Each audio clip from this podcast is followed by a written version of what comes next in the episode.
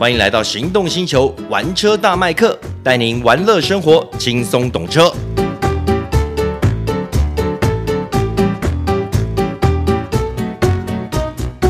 大家好，欢迎收听玩车大麦克，让你玩乐生活，轻松懂车。我是麦克王廷乐。哎，Hello，各位听众朋友，大家好，我是导叔导根座。哎，对，今天要跟大家聊的是什么车呢？是现在很红的 MG。HS，哎呦，二，而且哎，这是二点零 T AWD 旗舰版哦。哦，所以意思是说，我们今天这一集就是要，呃，没有比到底不罢休就对了。哎，是说比一下是一定要的。对啊，这台车的跟这个原本的一点五 T 的差异很明显了，就是引擎不一样了哈。它就是用的二点零升涡轮引擎的这个车型。所以它的马力变得更大。嗯，原本我们说一点五 T 的话，它马力是一百八十匹，和扭力二十九点一公斤米。但是如果是这个二点零 T AWD 版本的话，它的马力就升到了两百二十三匹。那扭力呢？三十七点八，哦，这多很多哦。听起来二点零的马力扭力增加不少诶，增加不少，对，因为不也是一个比较大颗的引擎啊。是，虽然这个引擎的名字都叫做 MegaTech 啦，也是，但是是 MegaTech 二点零的缸内直喷涡轮增压引擎。嗯、同时呢，因为车名有 AWD 嘛，它也给你了一个全时全时四驱四驱系统。对，那当然这个整整体的车重也会比较重一些。哎，那有个问题，我想请教 Michael 哈，是，哎，毕竟这台车从上市以来，当然除了它有价格优势以外，还有配备上的优势，重点是你觉得它看起来怎么样？因为毕竟对很多消费者来说，第一眼的印象是非常重要的。就是它其实看起来它的造型是非常讨喜的，嗯，就在发表会的时候一看，哇，这台车五岁，这个我同意。老实说，它的造型啦，有一点这种各大车厂。车款的一个小小的综合体，但它融得很漂亮。嗯、我个人觉得它有一点这个 Acura 车尾啊，有点 Acura 都来了。它的车体做的这个线条啊、质感啊都非常的好。嗯，它这台车给我的感觉是外形有质感、高级。它直接就称为旗舰版了。对，为什么？因为它什么都给你。比方说，它给你全车就是直接给你 Trophy。这种黑化套件的设计，嗯，这一般来说在欧洲车上都还要选配啊，那它还加不少钱。老实说，这方面他还蛮敢给的，蛮敢给的。它全车的包含这个车顶架啊，还有它的侧侧裙啊等等的这些饰条，保险前后保险杆的造型，全部都是给你这种黑钢烤的黑化设计。光这样子，第一个运动感够，质感也很棒。嗯，像我常常在路上看到它，因为毕竟最近交车交的比较多了嘛。对。它的辨识度我觉得还算够诶，很高。我老实说，我第一次在路上就看到它的时候，嗯、因为还不熟悉啦，一看到哇，这台车五岁，这车是什么车？那时候还还没有办法联想，直到慢慢接近它车尾的时候，才发现啊，它是 MG HS，嗯、真的是真的是漂亮，是我不得不说，它真的是漂亮。诶，人家今年人家原厂喊出要卖一万两千台诶。就整全车系啦，不只是 HS，还有它下半年要推出的新车啦。对，我相信了，而且因为我们现在讲到内装的部分，嗯，它的内装还有配备，哇，那也是给的很精彩。不管是一点五 T，或者是我们这次要讲的这个二点零 T 的这个车型，基本上它设定都差不多，就通通给你满配。它里面包含什么皮椅呀、啊，然后这个 Level Two 的主动安全的系统啊，等等的，全部都给满。嗯，而且像二点零车型还有。虽然都是用这个 Harman Kardon 的音响，但是呢，它又在再多一两只喇叭，对，就让你有更好的这个音场。而且重点是什么？重点是它车子里面这个组装用料的质感，我个人是觉得应该是排在目前它国产同级对手，嗯。排在前一两名是不会有问题的。我觉得它前座那两个座椅的造型，我个人还蛮喜欢的，有美有美，那种跑车化的座椅是，就像我们上次有讲到那个 Golf 的那个车子，对它的有那个 feel，有那个 feel 啦，有那个 feel。嗯嗯，哎，那可是除了这些以外，呃，因为它基本上它配备给的很满嘛，然后它的造型等等也都很 OK。我比较想知道的是。它开起来的组装品质怎么样？因为最怕，因为你像现在很多人很怕说，买到车子可能它组装没有那么扎实的时候，开开在路上，开在坑洞上就噼里啪啦、哩哩抠抠这样子，会吗？我倒觉得，当然它是新车了，我们实际上它是新车，那一定是好的。但是如果相较于我曾经试过的其他车款，其他的它的同级对手，我觉得它的组装品质相对是好的。它我这次啦，这次反正中华在做这个车子，我觉得下了蛮多的功夫。嗯嗯，它在很多细节上面，细节组装，包含你把这个后座中扶手嗯拉下来，你去看。它里面的这些 band 的这些布料等等，它的细节其实都做得很好，你的细节部分都有注意到了。对对，它不会是因为你可能不容易看到的地方，它就忽略它。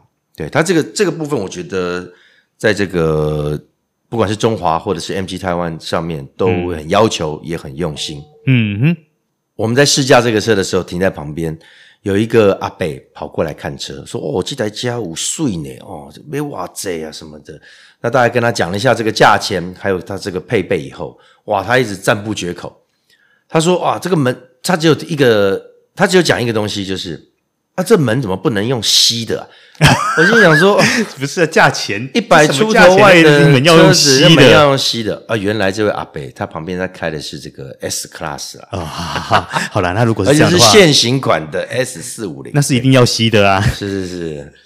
好，可是你刚刚看到，刚刚譬如说很多民众会来问车子，会来看车子，我最近也常常碰到这样的状况。嗯，尤其我前一阵子在试 Crown 的时候，嗯，哇。我觉得很多民众都会来问说：“哎，这台车是什么样的状况啊？等等之类的。”我在试的时候，他们也是这么一直在讲说：“哎，这里这是 Crown 了，Crown，这是 Crown，对对对对对，这是就是这样。Toyota 一下，Toyota，哎，他们其实都知道哦，尤其是这个老一辈的。我们在试车的时候，他旁边有一些老老一辈人在运动，就在旁边一直叽叽咕咕，叽叽咕咕。哎，就我最近也常碰到这种状况。我觉得还蛮有趣的啊！我们回过了，我们回过头来，我们 focus 在我们今天的主角 HS 二点零 AWD 哈。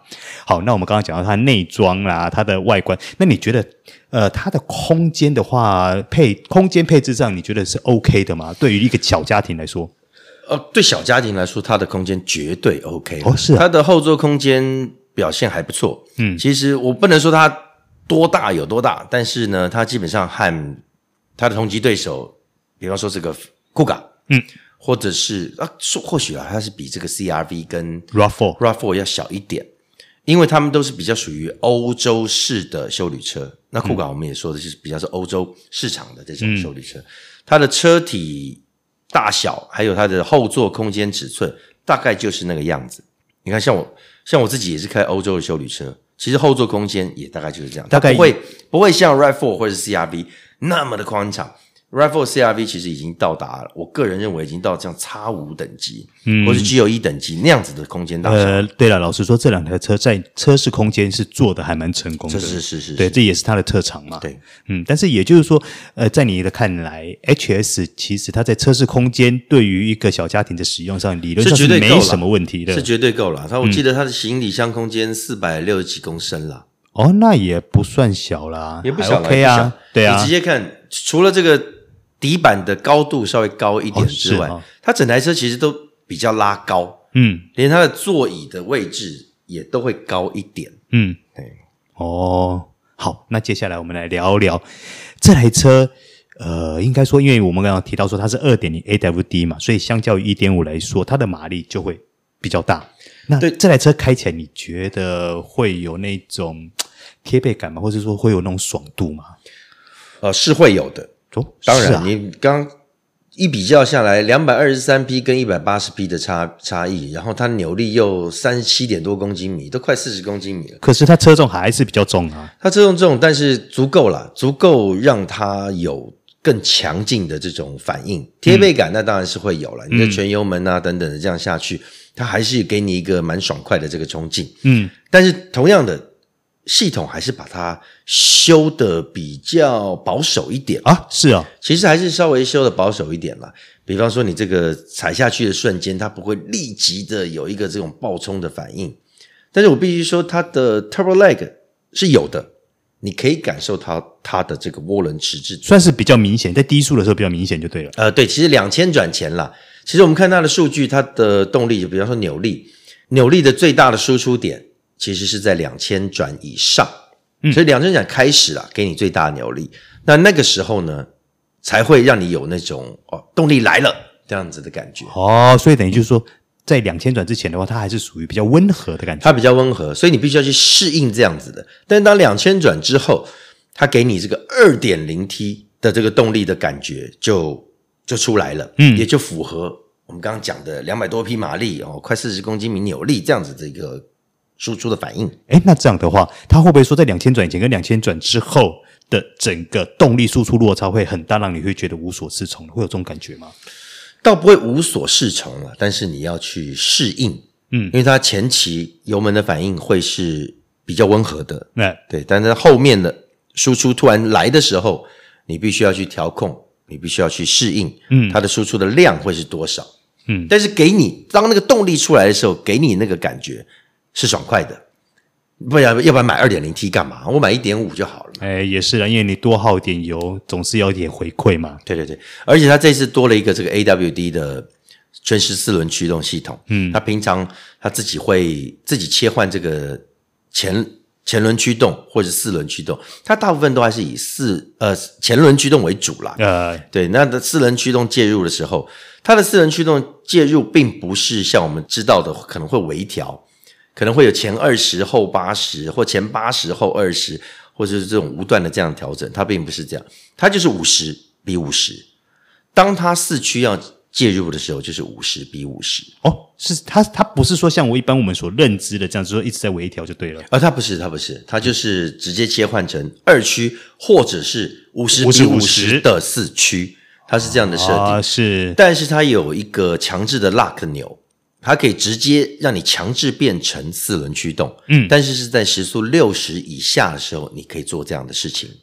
这样子，我我这样讲了，就比方说我们现在常去露营啊，或者偶尔你会去跑这个这个比较荒野的路段的时候，当你切下，因为在这种路段你不会开快，你只是为了要跨越这个越野的障碍，这个时候你把它按下去，在时速六十以内，它就是保持。五十比五十的前后轮的对这样子设定的四轮驱动模式，嗯、来协助你脱困、穿越这些不好的路段、崎岖的路段。所以也就是说，它这套四轮系啊，它这套四轮驱动的话，对于这应该说轻度越野或者一些呃稍微有点不太 OK 的路况来说，它应该都是还可以算顺利克服的。对对对，因为它有多了这个。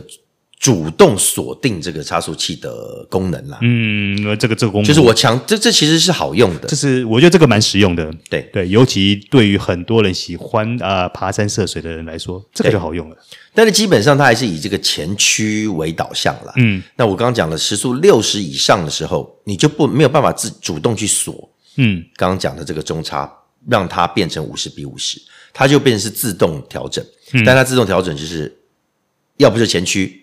要不然就是五十比五十，那前驱这当然是你前轮发生这个湿滑、循迹性比较低的时候，它就会自动切换成四轮驱动模式。嗯，好，哎，那因为毕竟这台车它是本身就是一个家庭导向的 SUV 嘛，是。那开起来的话会不会，嗯，你知道我想要讲的就是会不会操控性没有那么嫩，嫩，是不是？哎，其实因为 其实因为它车重有增加啊。它车重增加了一百多，快两百公斤，因为它有这个大的引擎，还有四轮驱动系统，车重是增加的。不过呢，原厂也因为要因应它的车重增加，它有强化它的弹簧的磅数哦，它的悬吊系统还是多少会有一些修改啦。所以它的在这个弯道上面的支撑力啊等等的，我个人觉得是还行啦。嗯，当然它还是以这个舒适导向为主，所以它还是算是中性偏软的部分就对了。呃，应该讲中性，应该这这就是讲中性啦。中性，它也不至于到偏软，它就是比较中性、很中庸的一个设定，嗯、保持着舒适性，但是不会让你在弯道的时候觉得摇头摆尾，然后整个像这个、嗯、呃。我们讲美国车好了，哇，能啊，对，他们没有那种在开船的这种感觉，还不至于啦。嗯嗯，哦，那所以也就是说，今天他以他这样的设定来说，对于应该对于很多种人，不管是呃个人或者是说家庭来说，这样的操控设定应该都还蛮符合需求的，是蛮符合需求的。嗯、然后我这边讲个题外话，之前跟别人聊，其实 MG 这个车子在中南部卖的非常好，诶是。对，只是因为现在接单的这个，它这个产能是受限的，对，要不然它中南部应该会卖翻。为什么？